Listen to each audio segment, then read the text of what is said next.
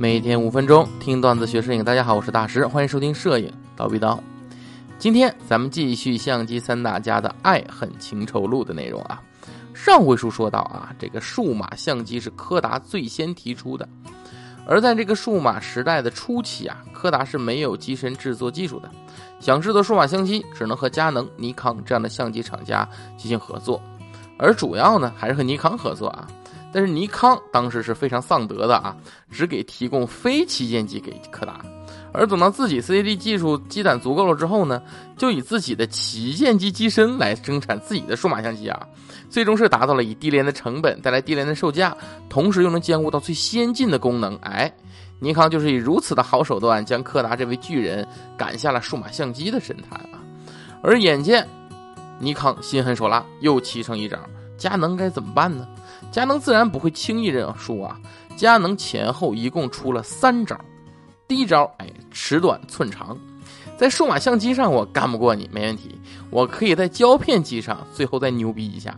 哪个云彩不下雨呢？你说是吧？所以呢，佳能便以一个羡慕者的身份，为胶片机创造了最后的辉煌，让整个胶片时代啊，算是画上了完美的句号。两千年二月，EOS EV，哎，佳能所有高端技术集大成者出世，防水密封机身，镀金抗鱼双触点，可连接电脑修改个人化的界面，一点百分之一点三的点测光啊，百分之一百的取景器，这些光环把 EOS EV 重重重笼罩起来，身价之高使人难以直观。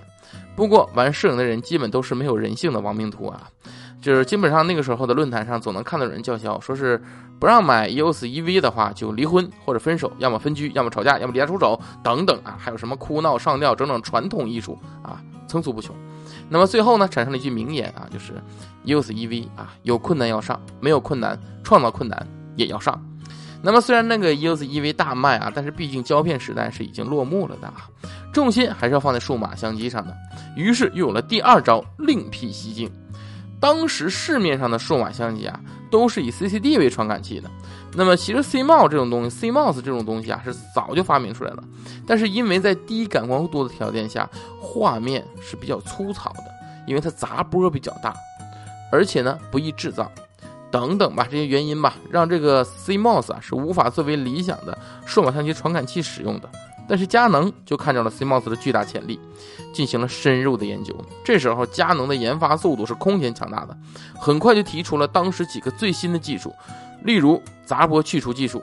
像素内核完全转送技术，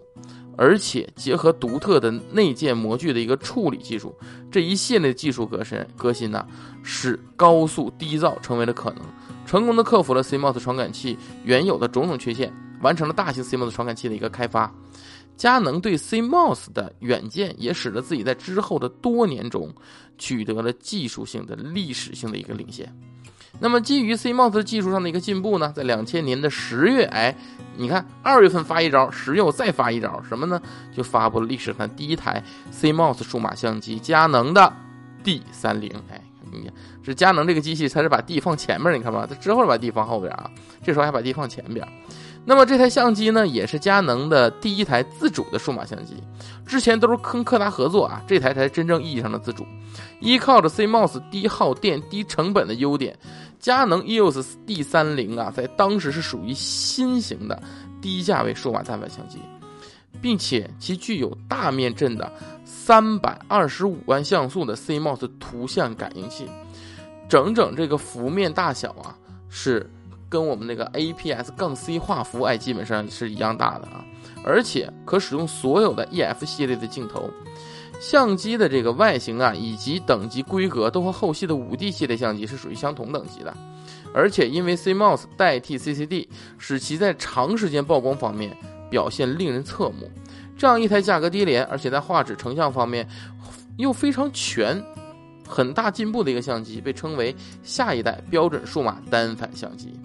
但是呢，仅仅依靠 EOS D30 是无法和尼康 D 一抗争的。于是佳能打出了第三招。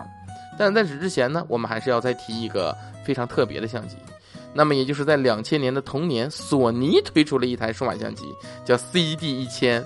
虽然这是一台相机啊，但是它却用了 CD 作为储存媒介啊。那么其实索尼历史上尝试过相当多种的这个储存介质，啊，不管是什么啊，咱基本上都是以失败告终。因为 CD 啊，作为一个要求稳定性比较严格的储存设备，显然是不适合放在数码相机上的啊。所以索尼这种这款相机吧，几乎是没有和任何相机一战的实力啊，更别提撼动当时尼康了。所以呢，咱还是得看佳能。看佳能什么呢？佳能就打出了第三招。那第三招是什么呢？如何能够一改佳能的颓势，战胜尼康的